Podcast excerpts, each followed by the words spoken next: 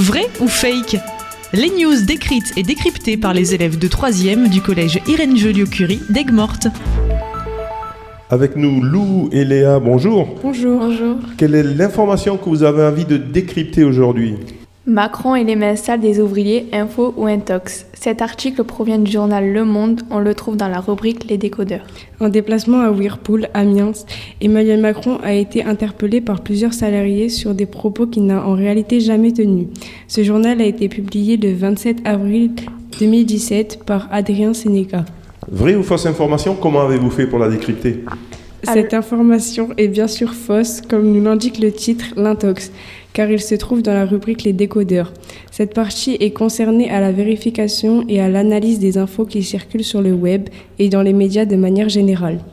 Le Monde est une source de confiance. Si vous avez un doute sur une information ou un article, vous pouvez aller vérifier sur des rubriques telles que Vrai ou Faux de France Info ou le site Fake Off de 20 minutes. Quel conseil vous donneriez aux auditeurs?